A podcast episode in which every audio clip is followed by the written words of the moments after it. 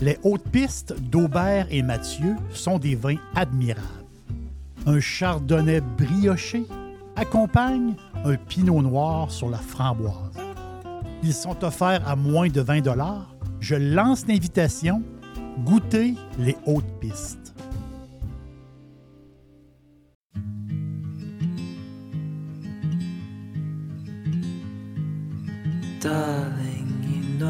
That I want things to go our way.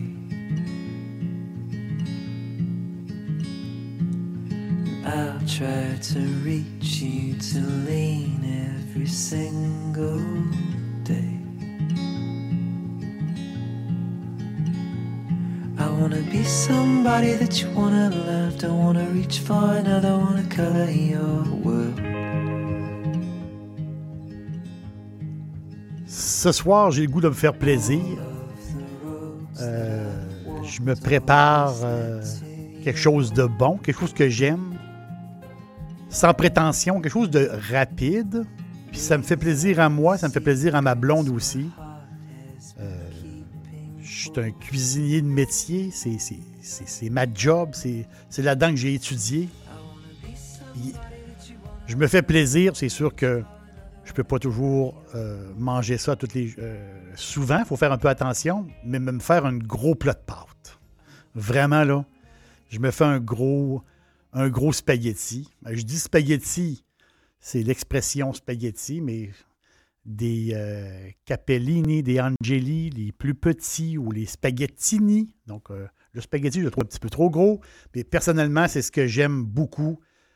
Un spaghetti et euh, oui, la pizza, oui, euh, plein d'autres choses, mais à un moment donné, je veux me faire plaisir, vraiment, puis je m'en fais un gros, là, un gros spaghetti, puis une bonne bouteille de vin rouge, sans prétention. Là. On mange quasiment sur le bout de la table. Puis euh, c'est drôle parce que à un moment donné, j'étais avec des amis, on parlait un peu de pâte alimentaire, puis tout ça. Puis il y a un peu des. Il y a un peu, je sais pas, tu sais, les Italiens ou les Européens, des fois, sont un peu plus peu plus picosseux sur la qualité des pâtes alimentaires. Puis ici, en Amérique, euh, les gens, ça, oh, des pâtes, c'est des pâtes. Il n'y euh, oh, a pas de problème. Les pâtes, ça goûte tout pareil. C'est des pâtes. Oh non, non, non, non, non, non. Ah non, il y a de la qualité dans les pâtes alimentaires. Il y a vraiment, vraiment des qualités. Il faut. Ben, on parle des pâtes sèches. les, pâtes fraîches, c'est une autre, une autre histoire. Mais pour les pâtes sèches, euh, il y a il y, a, des choses là-dedans. C'est que ça nous prend des pâtes de blé, de blé dur. Ça, c'est essentiel pour avoir des bonnes pâtes alimentaires parce qu'il y a du blé dur et du blé mou. Euh, c'est pas la même utilité. Le blé mou sert à faire la farine, mais la farine pour le pain, euh, les pâtisseries, euh, la farine qu'on connaît, tandis que le blé dur, c'est pour faire la semoule. Donc, c'est vraiment, il y a une différence. Donc, ça nous prend des pâtes à blé dur. Et oui, OK, on les mange al dente, on les mange à notre goût. Là. Ça, c'est, vraiment personnel. Mais le blé dur fait un produit, une semoule avec un taux élevé en gluten. Et c'est ça qui fait la qualité, euh, des pâtes. Et euh, dans le marché, euh, internationale, je peux dire, une des marques les plus connues de. Oui, OK, on peut avoir des préférences, là, mais à l'international, puis ici, c'est pas une publicité, à l'international, c'est les pâtes Barilla. D'après moi, c'est les meilleures pâtes au monde dans le marché. Oui, il y a des petites pâtes spécialisées, là, mais dans le marché, là, c'est incomparable. Et pour prouver ça, c'est quand vous réchauffez vos pâtes. Oui, on se fait un plat de pâtes, on fait nos pâtes, et on mange des pâtes le lendemain on les a mis au frigo, on les mange le lendemain. Et les pâtes Barilla, le lendemain, sont aussi bonnes que la veille. Tandis que d'autres pâtes alimentaires, ben, ils se sont dégradés, ils se sont, euh, ou comme vous avez l'exemple des, euh, des macaronis ou d'autres formes de pâtes, ben, ils se sont dégradés, ils sont rendus plus molles, ils se détachent, ils s'effritent. Donc, vraiment, quand tu as une pâte, euh, pâte sèche de blé dur de, haute qualité, comme Barilla, c'est, c'est, les meilleurs. Je parle pour. Euh, on les trouve partout, là, partout au monde. Ils ont des pâtes Barilla. La chicane, puis ça, c'est une drôle, c'est une petite chicane des amateurs de pâtes. Est-ce qu'on rince les pâtes ou pas? On fait cuire nos pâtes, on, met un petit peu d'huile euh, dans l'eau. Souvent, l'huile dans l'eau, c'est pour empêcher un peu le, qu'il y ait du bouillon puis que ça déborde. Un petit peu d'huile dans l'eau, un peu de sel. En réalité, le sel dans l'eau, c'est pas si important que ça.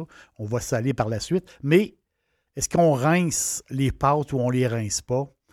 Euh, ça, c'est, on va dire c'est 50-50. c'est drôle. Quand on on parle à du monde, à, des amis ou à du monde, ils vont dire Ah, moi, j'y rince. Oui, j'y rince, ça va enlever l'amidon. D'autres personnes vont dire Non, non, moi, j'y rince pas.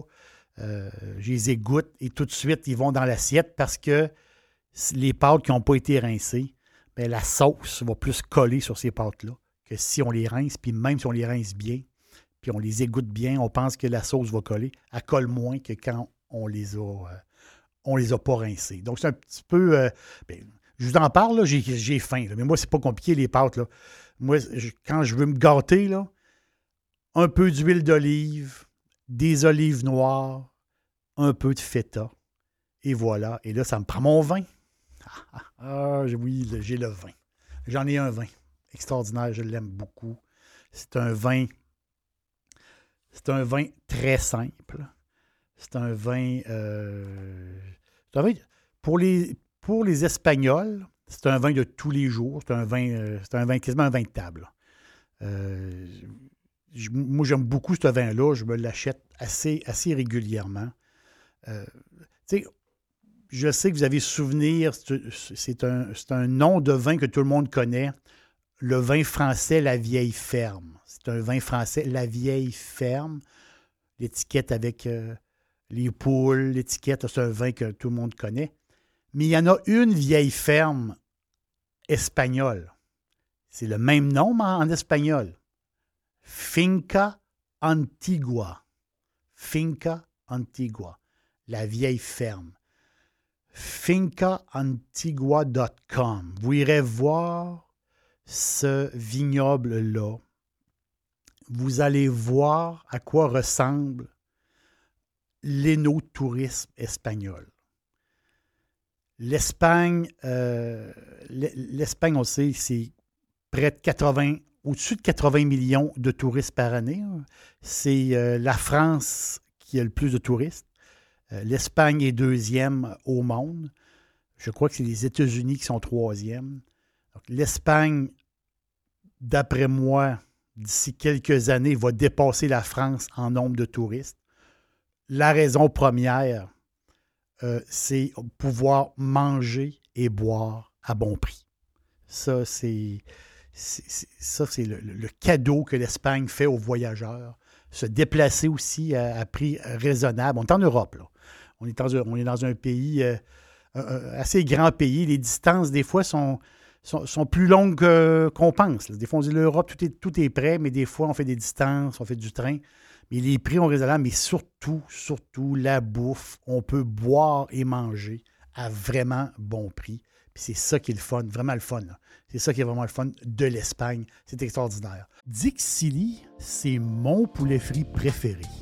Chez Dixili Charlebourg, vous allez être reçu par une équipe formidable.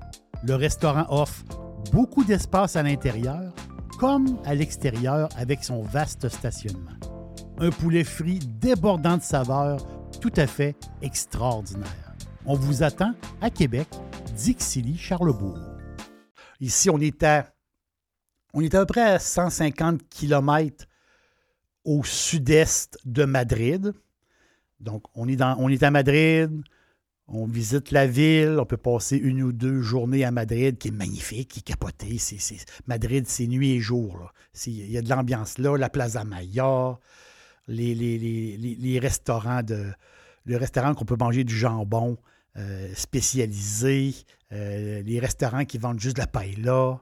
Euh, vraiment, Madrid, là, pour faire, pour faire un, tour de bouffe, Madrid, Madrid, ça vaut vraiment la peine. Je pense que je vais me réserver. J'ai un, j'ai un flash présentement, au moment où je vous parle, je pense que je vais me réserver un podcast sur Madrid. Justement avec Madrid, j'ai tellement d'affaires à vous dire sur Madrid. Donc ici, on est, on sort de Madrid, on s'en va au sud-est. Et on arrive, on arrive aux alentours de Cuenca. Cuenca, qui est une région euh, assez spécial. Cuenca, c'est un, c'est une petite ville. Euh, c'est quelqu'un qui arrive à Cuenca, il fait un saut. Vraiment, on l'arrive là, on dit Waouh, qu'est-ce qui se passe ici? C'est des paysages, c'est des maisons accrochées à la roche. il, y a, deux Cuenca. Tu as l'ancien Cuenca, donc la petite ville accrochée à la roche, avec des, euh, sur le bord des caps. C'est assez, impressionnant à voir comment tu dis comment ça que les, maisons euh, tiennent dans ce coin-là. Les casas colgadas, c'est des maisons accrochées des maisons accrochées vraiment sur le bord des caps. Et l'autre Cuenca, un petit peu plus loin, mais c'est Cuenca un peu euh, plus moderne, plus, euh, mais il faut marcher. Là. Cuenca, c'est on marche, on se promène. Et toute la région autour de Cuenca, le parc naturel qui est euh, à côté, c'est quelques kilomètres. Donc, autour de Cuenca, autour de la ville, c'est vraiment, vraiment un coin spécial. Et c'est ça.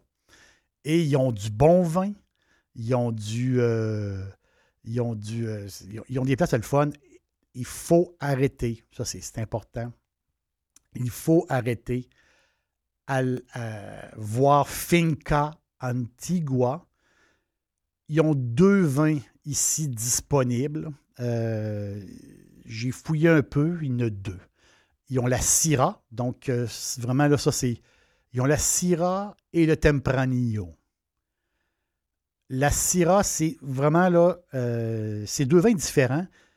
Syrah, les teintes, la teinte du vin très, très euh, violet. Euh, c'est un vin qui est très poivré. La Syrah, moi, j'irais plus avec le bœuf, vraiment le bœuf sur le grill, carrément. C'est pour faire du, barbecue. Cette Syrah-là, c'est pour, pour le barbecue. Mais pour nos pâtes, pour les pastas, les pâtes, moi, euh, mon choix, c'est le Tempranillo.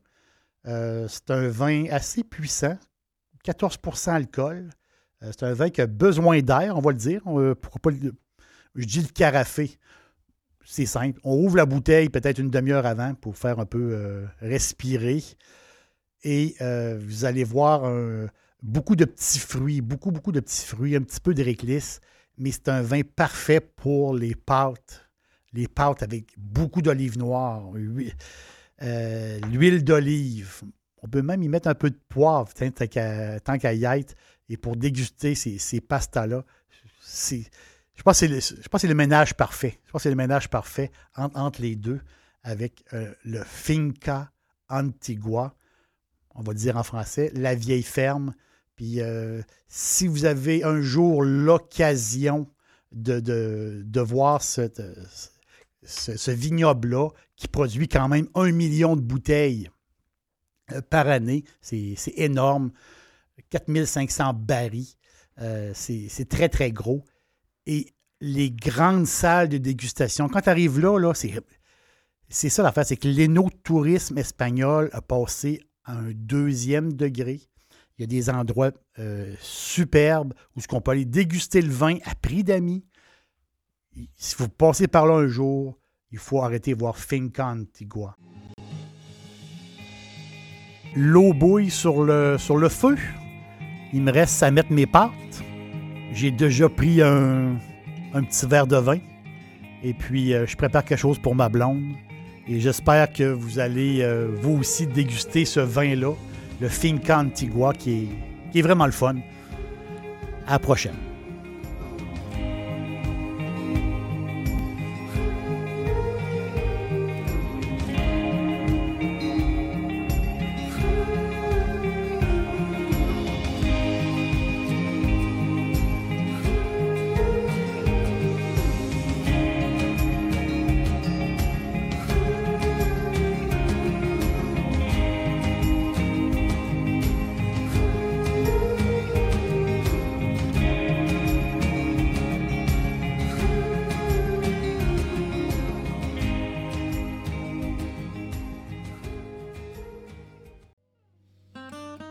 Les hautes pistes d'Aubert et Mathieu sont des vins admirables. Un chardonnay brioché accompagne un pinot noir sur la framboise. Ils sont offerts à moins de 20 Je lance l'invitation goûter les hautes pistes.